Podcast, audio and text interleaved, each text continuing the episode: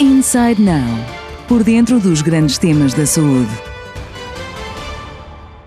Bem-vindos a mais um episódio do podcast da Inside Now. Durante o ano de 2020, o número de doentes agudos que passaram pelo Serviço de Cardiologia do Centro Hospitalar de Leiria foi semelhante ao de 2019. No entanto, o professor Dr. João Moraes acredita que muitas pessoas com infarto do miocárdio não recorreram ao hospital. Nesta conversa, há espaço para um balanço do último ano, mas também para a atual retoma da atividade e o futuro das doenças cardiovasculares. Há um ano que o país atravessa uma crise de saúde pública que levou os hospitais a reorganizarem-se. Como é que foi feita essa gestão de meios e de recursos humanos no serviço de cardiologia? É, como, como, em todo lado, é, nós tivemos que nos eh, reorganizar profundamente por várias razões. Primeiro, porque tínhamos que proteger as equipas. O primeiro grande desafio que nos colocou há, há um ano atrás é que tínhamos, tínhamos que proteger as equipas, ou seja, tínhamos que a todo custo manter o serviço ativo e para isso não podíamos, eh, não podíamos dispensar os nossos operacionais a todos os níveis, enfermeiros, médicos, etc. E portanto a nossa primeira grande preocupação foi, de alguma forma, eh, preservar o serviço, garantindo que continuássemos a, a dar resposta aos nossos pacientes. E, portanto, o primeiro grande desafio foi preservar as equipas, foi, foi dividir as equipas, foi ter equipas em casa, equipas a trabalhar, mesmo as equipas estavam a trabalhar, garantindo que elas não se cruzassem e garantindo eh, que tínhamos capacidade para fazer isto 24 ou 24 horas durante toda a semana. Só para termos uma ideia, e não, não temos que detalhar aqui muito, só para termos uma ideia, durante este período, estes dois meses do ano passado de confinamento, o Serviço de Cardiologia tinha, ao domingo, três médicos no serviço. Tinham um na urgência, tinham um nos cuidados intensivos e tinham um na enfermaria. E, portanto, como calcula, isto, isto é algo impensável em, em condições normais, eh, mas isto, mas isto foi possível. Foi possível por várias razões, foi possível, primeiro que tudo, graças ao voluntarismo das pessoas, foi possível porque, porque o serviço, todos, todos os colegas estavam fora, residentes estágios nossos internos, todos retomaram a base e foram absolutamente incansáveis, foi uma pedra absolutamente preciosa e portanto com toda esta gente foi possível reorganizarmos desta maneira. E só para termos também uma ideia de curiosidade, nós reuníamos diariamente por, por Zoom e revíamos diariamente por Zoom todos os doentes que tínhamos internados, até porque tínhamos a noção que tínhamos colegas muito novos a tomar conta de doentes e era muito importante apoiá-los em tudo. Portanto, isto foi, foi digamos, algo de, de completamente novo para nós, aprendemos a fazer tudo isto. Eu aprendi a acompanhar o serviço à distância, eu reuni ao domingo com os três médicos que estavam no, no serviço. E, portanto, isto foi uma aprendizagem imensa e quer queiramos que não, um enriquecimento imenso. É evidente que há coisas que vieram para ficar, portanto, algumas destes, alguns destes aspectos vieram para ficar. Nós hoje continuamos a reunir, continuamos a reunir, a fazer reuniões de serviço uh, híbridas, uh, com gente no serviço e, e, e gente por via, por via eletrónica, e quer queiramos, quer não, são as reuniões de serviço mais concorridas que sempre tivemos. Não era fácil ter o serviço todo reunido, hum, porque havia sempre alguém que, que, estava a fazer qualquer coisa, e eu neste momento tenho reuniões de serviço com praticamente toda, toda a gente. Eh, depois foi, foi a necessidade de organizar estruturalmente o serviço. Nós tínhamos, tínhamos na altura o, o pavor de que nos entrasse um doente de Covid positivo no serviço. Este era o pavor de toda a gente. Isto significava que podíamos ter que encerrar o serviço. Isto significava que se entrasse um doente na sala de hemodinâmica Covid positivo, poderíamos ter que encerrar a sala de hemodinâmica. E, portanto, esta era o segundo, o segundo, a segunda nossa grande preocupação. Portanto, a primeira era naturalmente preservar os profissionais, a segunda era preservar a própria estrutura do serviço. E também aqui fizeram-se ah, alterações imensas. É? Eu tenho uma coleção de croquis que fomos desenhando, um, tentando abater portas, criar portas, abrir portas, fechar portas, criar divisórias, um, exatamente para tentar encontrar as melhores soluções para ter circuitos independentes, para ter áreas em que os doentes, um, se eventualmente tivesse algum doente Covid positivo, ou até, eh, quem sabe, Covid em que ainda não sabemos se quer ser positivo, se é negativo, onde é que eles deviam estar, mais uma vez para se protegerem os outros doentes e para protegerem os próprios profissionais.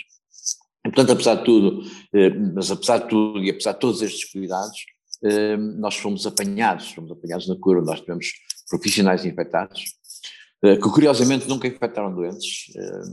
Portanto, nós tivemos profissionais a trabalhar em áreas tão sensíveis como a hemodinâmica e pacing cardíaco, mas que felizmente, graças a toda a proteção que tínhamos, eles não infectaram doentes, eles estavam infectados sem saber, como é óbvio, mas não infectaram, os doentes, exatamente porque tínhamos um cuidado extremo.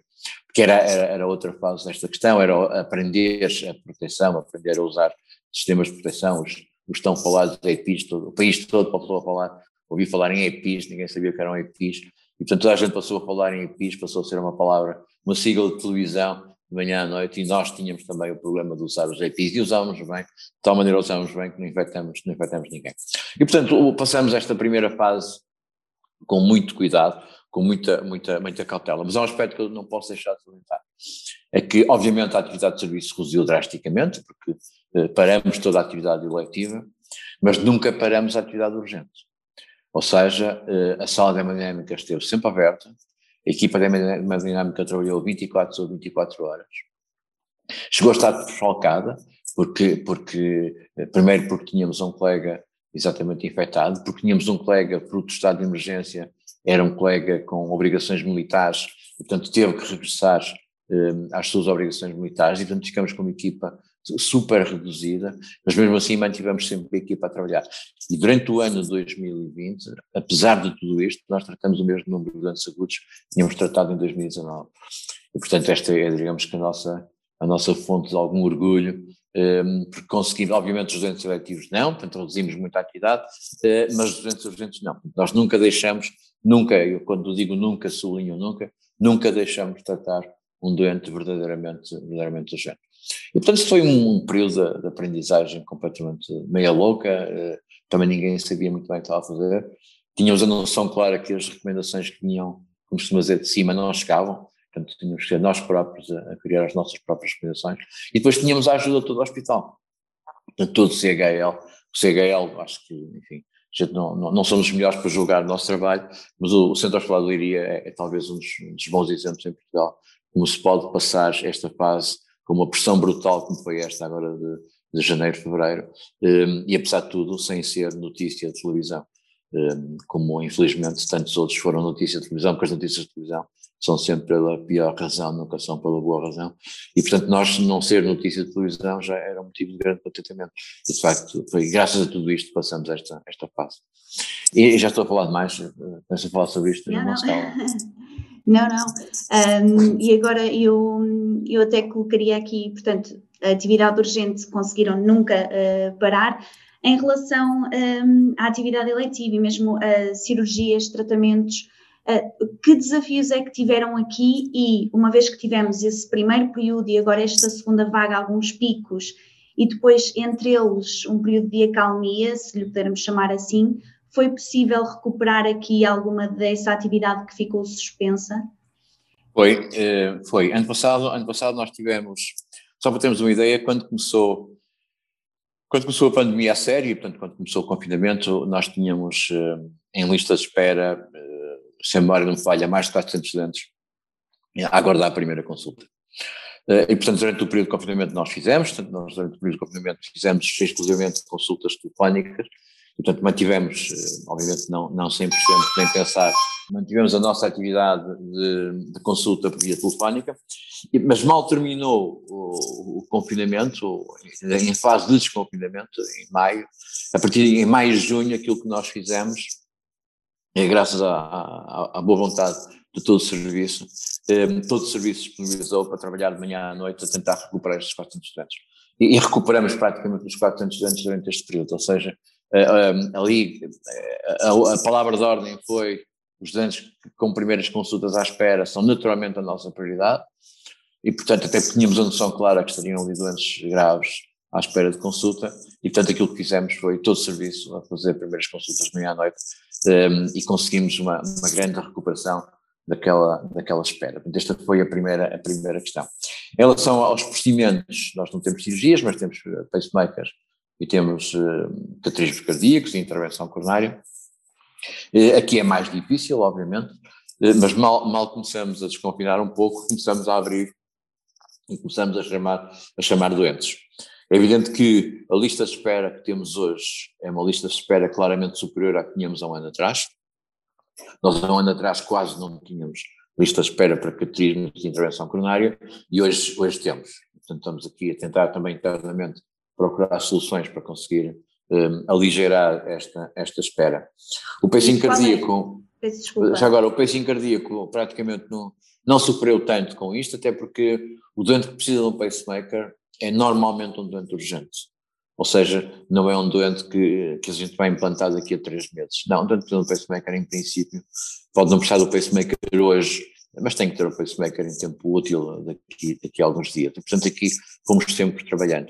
Neste momento, neste momento, um, naturalmente que aquilo que estamos a discutir internamente é a possibilidade de alargar até períodos de, de atividade, portanto, indo, indo a, a, tempos que não são tradicionais para tratar doentes seletivos, como seja ao fim de semana, mas obviamente aqui precisamos de um forte apoio do Conselho de Administração, porque, porque estamos a falar eh, de necessidades de compensações e até de, compensações natureza financeira para, para os profissionais.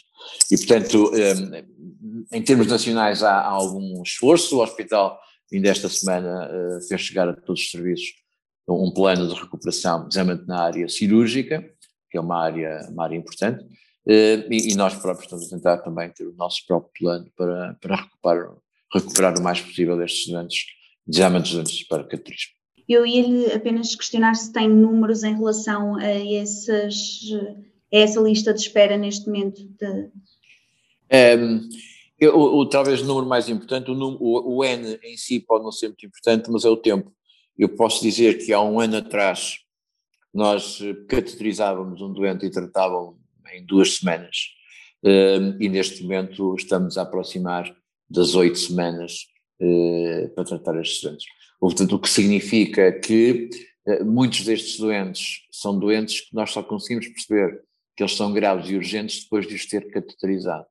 É evidente que há doentes que antes de os cateterizarmos já sabemos se são urgentes ou não, mas muitos deles não sabemos, ou seja, hum, mesmo quando parece que não são muito urgentes, eles até podem ser muito urgentes.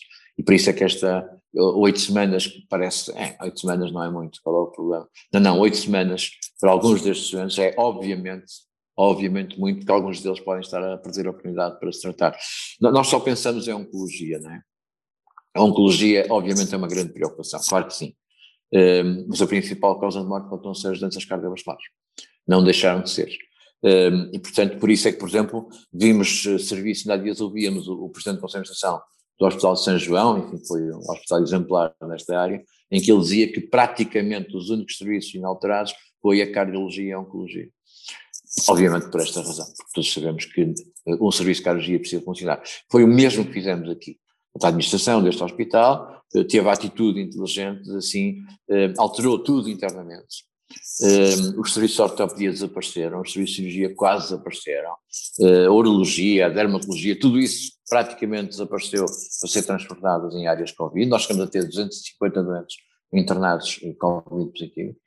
Um, e, e, a cardiologia manteve-se incólume, ou quase incólume, tivemos que ceder espaços, obviamente, tivemos que encurtar um pouco, tivemos que ceder a nossa unidade para intensivos eh, para, para, para a medicina intensiva, portanto tivemos que ter aqui algumas cedências, mas o, o grosso do serviço manteve-se a funcionar exatamente porque se considerou que a cardiologia era uma área nobre mesmo em tempo de, de pandemia.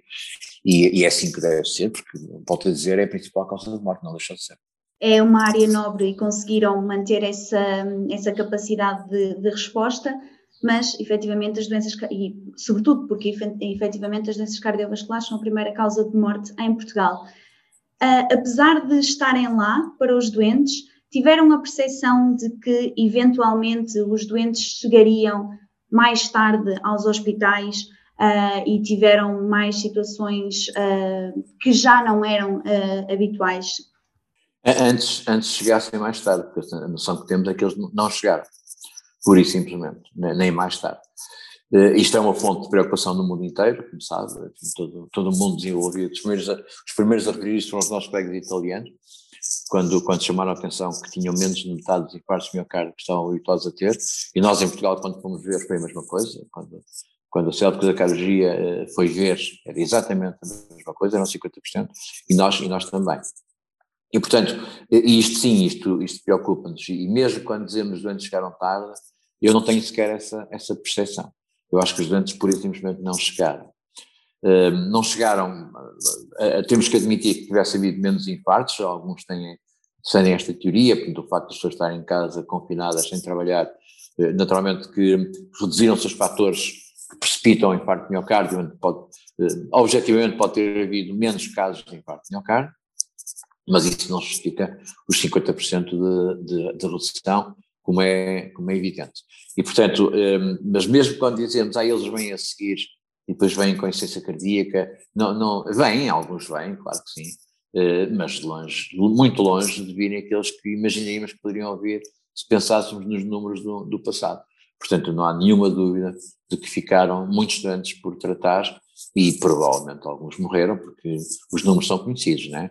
O aumento da mortalidade em Portugal não tem a ver com Covid, o aumento da mortalidade em Portugal, a sério, tem a ver com os doentes não Covid. E aqui estão, obviamente, os doentes cardíacos, não? sem, qualquer, sem qualquer dúvida. E apesar dos doentes estarem em casa, por exemplo, fatores de risco como a diabetes, dislipidemia, hipertensão, pode, apesar de tudo, ter havido também um desleixo, por exemplo, no que concerne à adesão terapêutica eh, neste período? As duas coisas. E por isso é que hoje é muito cedo para discutirmos qual foi o impacto do confinamento na saúde das pessoas porque há, há, há, resultados contraditórios. É?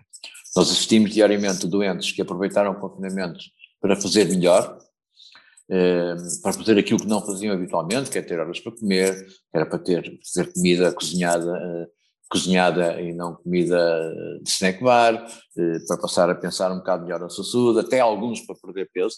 Temos doentes que perderam peso durante o confinamento, mas temos obviamente o, o oposto. É? Temos, temos os doentes que tinham tudo muito organizadinho, tinham tudo muito certinho e que com o confinamento desorganizaram completamente a sua vida. E, portanto, a, a falta de exercício levou ao aumento de peso, o não ter nada a fazer em casa levou aos hábitos de ir ao frigorífico ou ir uh, à dispensa dos chocolates, um, e portanto temos doentes eh, que aumentaram claramente de peso. Depois temos aqui alguns fatores que também contam, que, que era um fator que nos preocupava muito, que era quem é que está a fazer a recarga da medicação. O doente cardíaco, o doente cardíaco em geral, geralmente o doente coronário e o doente com insuficiência cardíaca tem uma dependência muito grande dos fármacos. Um, nós sabemos, temos múltiplos estudos que nos dizem que o doente quando abandona fármacos, isto tem impacto nos seus resultados, tem impacto no seu prognóstico. Um doente com insuficiência cardíaca que para o inibidor da enzima de combustão, ou para sacobitril, ou outra coisa qualquer, ou um doente toma anticoagulantes e para anticoagulantes, portanto, estes doentes são muito penalizados quando interrompem a medicação. E uma das preocupações que tínhamos, naturalmente, durante, durante o tempo da pandemia, era se de facto estes doentes estavam a fazer o chamado refill da sua medicação. E a noção que temos é que muitos não fizeram, ou não fizeram de uma forma de uma forma clara. Por várias razões, até primeiro que os tinham medo de sequer se aproximar de qualquer unidade de saúde pessoas que, eh, tudo que era hospital ou unidade de saúde, as pessoas passavam a 500 metros, achavam que aquilo era pior que a lepra ou qualquer coisa, qualquer coisa do género. E depois porque também os nossos, os nossos colegas da, da medicina geral e familiar, eles próprios tiveram que se reorganizar, eles próprios tiveram que rever toda a sua vida e eles próprios também não tiveram a disponibilidade total para resolver este problema. Portanto, essa era de facto uma grande, uma grande preocupação. Portanto, por isso é que eu digo qual o impacto da pandemia e o impacto dos, dos confinamentos na saúde das pessoas, realmente na saúde cardiovascular, está por determinar, e, enfim, e alguém no futuro há de conseguir, porque também os resultados, muitos deles não são imediatos, são a médio prazo, alguém no futuro vai, vai nos esclarecer isto, mas não tínhamos dúvidas que pelo menos uma parte da população foi fortemente penalizada. E houve, registraram também alguma quebra na, a nível de referenciação por parte dos cuidados de saúde primários neste Imensa, im, imensa, imensa. Uh, aparentemente não sei se é correto eu dizer que, há, que estão a recuperar, mas já claramente nestes últimos talvez dois meses um, o aumento de pedidos de consulta para nós, para a cardiologia, é, é notório. Uh, portanto, é, é, notório que há um retomar da atividade, mas tivemos uh, vários meses uh, em que os pedidos não eram, não eram muitos. portanto, eram claramente abaixo, claramente abaixo daquilo que estão habitados. E, portanto, também isso penalizou naturalmente as pessoas, com certeza que sim. Muito bem, e agora olhando aqui a curto, mas também a longo prazo, quais são os desafios que antecipa que a área da cardiologia venha a enfrentar agora neste, neste futuro pós-terceira vaga, se lhe pudermos chamar assim? Tudo isto, e agora até as vacinas e o plano de vacinação, por exemplo, o plano de vacinação trouxe por cima da mesa uma discussão imensa com os doentes, que é eu sou ou não sou prioritário. Um, qualquer doente que toma um fármaco acha que pode ser prioritário, qualquer doente tem uma, uma coisa banal cardíaca, só porque o ecocardiologista acha que é prioritário, portanto, não, e obviamente não é. E, portanto, isto envolve uma, uma discussão muito grande, mas isto veio também trazer junto da população e junto dos médicos também, porque os médicos também são parte da população, um, um realertar para as doenças cardiovasculares. E, portanto, eu creio que este tempo de, de pandemia trouxe para cima da mesa, de novo, o problema das doenças cardiovasculares. E, portanto, as pessoas e os médicos em geral eh, ficaram um pouco mais alertados para isto e penso que vamos ter naturalmente um, um, um reacender do problema das doenças cardiovasculares. Vamos ter um, um problema que ninguém conhece e vamos ter conhecido nos próximos anos, que é qual é o impacto da Covid eh, no sistema cardiovascular, portanto, geralmente naqueles milhares, centenas de milhares de doentes não ficaram sequer nos hospitais, mas tiveram infecção Covid, portanto eles estavam infectados, eh, correram bem, ninguém faz a mínima ideia se alguns destes doentes vão ter no futuro implicações de natureza cardiovascular ou não, porque isso vai ser um, um desafio conhecer melhor esta população e incorporar esta população na nossa, quanto mais não seja na nossa, na nossa investigação. E depois, eh, o, o, simples facto da comunidade perceber, e a comunidade em geral, que quanto melhor o indivíduo estiver do ponto de vista cardiovascular e respiratório, obviamente, melhor vai tolerar qualquer pandemia que venha a seguir, seja a quarta vaga ou seja a quinta vaga. Portanto, isto é um fator que coloca em cima da mesa, de novo, as doenças cardiovasculares. Portanto, acho que nos compete a nós, comunidade médica, comunidade científica, sociedades científicas, por exemplo, aproveitar este, este balanço. E espero que as autoridades também sejam capazes de, de o perceber. Há coisas que é importante fazer. Os hospitais reorganizaram-se porque tinham um problema pela frente, mas uma grande parte de toda esta reorganização dos hospitais e todo este repensar deve ser utilizada agora no, no futuro para garantir que os hospitais continuam a ter áreas para doentes respiratórios independentes e não misturar com os outros, que continuem a ter circuitos que se de um momento para o outro for necessário possam ser utilizados, os planos que utilizamos possam ser de novo eh, trazidos para cima da mesa se tivermos uma, uma, quarta vaga, ou seja, o futuro vai ser sempre um pouco a pensar eh, no, no, como é que podemos antecipar o que aí vem, porque foi aquilo que muitos de nós não conseguiram fazer e portanto fomos inundados, afogados pela pandemia porque não fomos capazes de antecipar, tivemos apenas que responder, porque aqueles que foram capazes de antecipar, e em boa medida este hospital, nesta fase, nesta terceira vaga, eh, antecipou, conseguiu sair razoavelmente bem de, de, tudo isto. E, portanto, isto são ensinamentos que ficam para a vida, não, não tínhamos dúvidas. É evidente que há coisas, nós tínhamos, por exemplo, planos de catástrofe, este hospital tinha um excelente plano de catástrofe, serviu para zero porque aqui não há sangue, não há traumatizados, não há sangue por todo lado, não, não, não, há, doentes, não há doentes que têm que ir para o bloco operatório e encher os blocos operatórios de um momento para o outro, porque há 80 automóveis um, cracharam na autostrada ou houve um tremor de terra, não, não houve nada disso. Portanto, o plano de catástrofe que nós tínhamos são muito importantes, não é? Um, mas só, só em pouca medida é que ele foi, é que foi útil para o Covid. Portanto, um, agora temos um plano Covid, temos um plano de catástrofe, temos um plano Covid, Ai, quem sabe o que é que vem a seguir, esperamos que, esperemos que nos próximos anos não venha, não venha nada a seguir. Agora, temos que aproveitar bem, bem tudo isto. Por exemplo, só para eh, os nossos jovens médicos, uma coisa que nos afligiu um pouco durante todo este tempo e continua a afligir, é a formação dos nossos internos. A formação dos nossos internos foi uh, destruída completamente durante todo este período. É? E, portanto, eh, quando os nossos internos dizem eu estou a ser prejudicado na minha formação, aquilo que nós dizemos é, por amor de Deus, vocês estão a ser beneficiados na vossa formação, porque vocês tiveram uma experiência que ninguém teve e que esperemos que ninguém mais volte a ter. E, portanto, quando daqui a dois, três, quatro, cinco anos sentarem perante um júri a fazer exame, eu estou convencido que a primeira pergunta que o júri vai fazer é o que é que vocês fizeram durante a pandemia. Não é quantos catrinos fizeram, é o que é que fizeram durante a pandemia. E, portanto, hum, tudo isto, tudo isto muda mentalidades, muda comportamentos, muda anseios das pessoas, e, portanto, muda, muda toda a forma de, de, pensar. E, portanto, por isso eu digo, os nossos jovens, os nossos jovens aqui do hospital foram, em todo lado, foram determinantes nesta luta. Este hospital, se não tinha jovens, ia passar muito mal, portanto os nossos jovens foram determinantes, porque todos despiram as suas batas de cardiologistas, ginecologistas, ortopedistas, todos, e portanto todos eram, por e simplesmente, tinham uma bata de médico. E portanto, isto é, foi verdadeiro até para os especialistas. Nós quando abrimos a área respiratória, nós tivemos na área respiratória psiquiatras, ortopedistas, ginecologistas, tínhamos toda a gente estava, estava lá, tínhamos lá gente que provavelmente não explotou ninguém há 40 anos, que não usa estetoscópio há 40 anos, estiveram, estiveram lá. E portanto foi um pouco graças a tudo isto, e isto, isto há coisas que veio para ficar, elas podem não se repetir da mesma maneira, claro que não, mas há coisas que vieram para ficar e isso, isso é, é de uma riqueza brutal.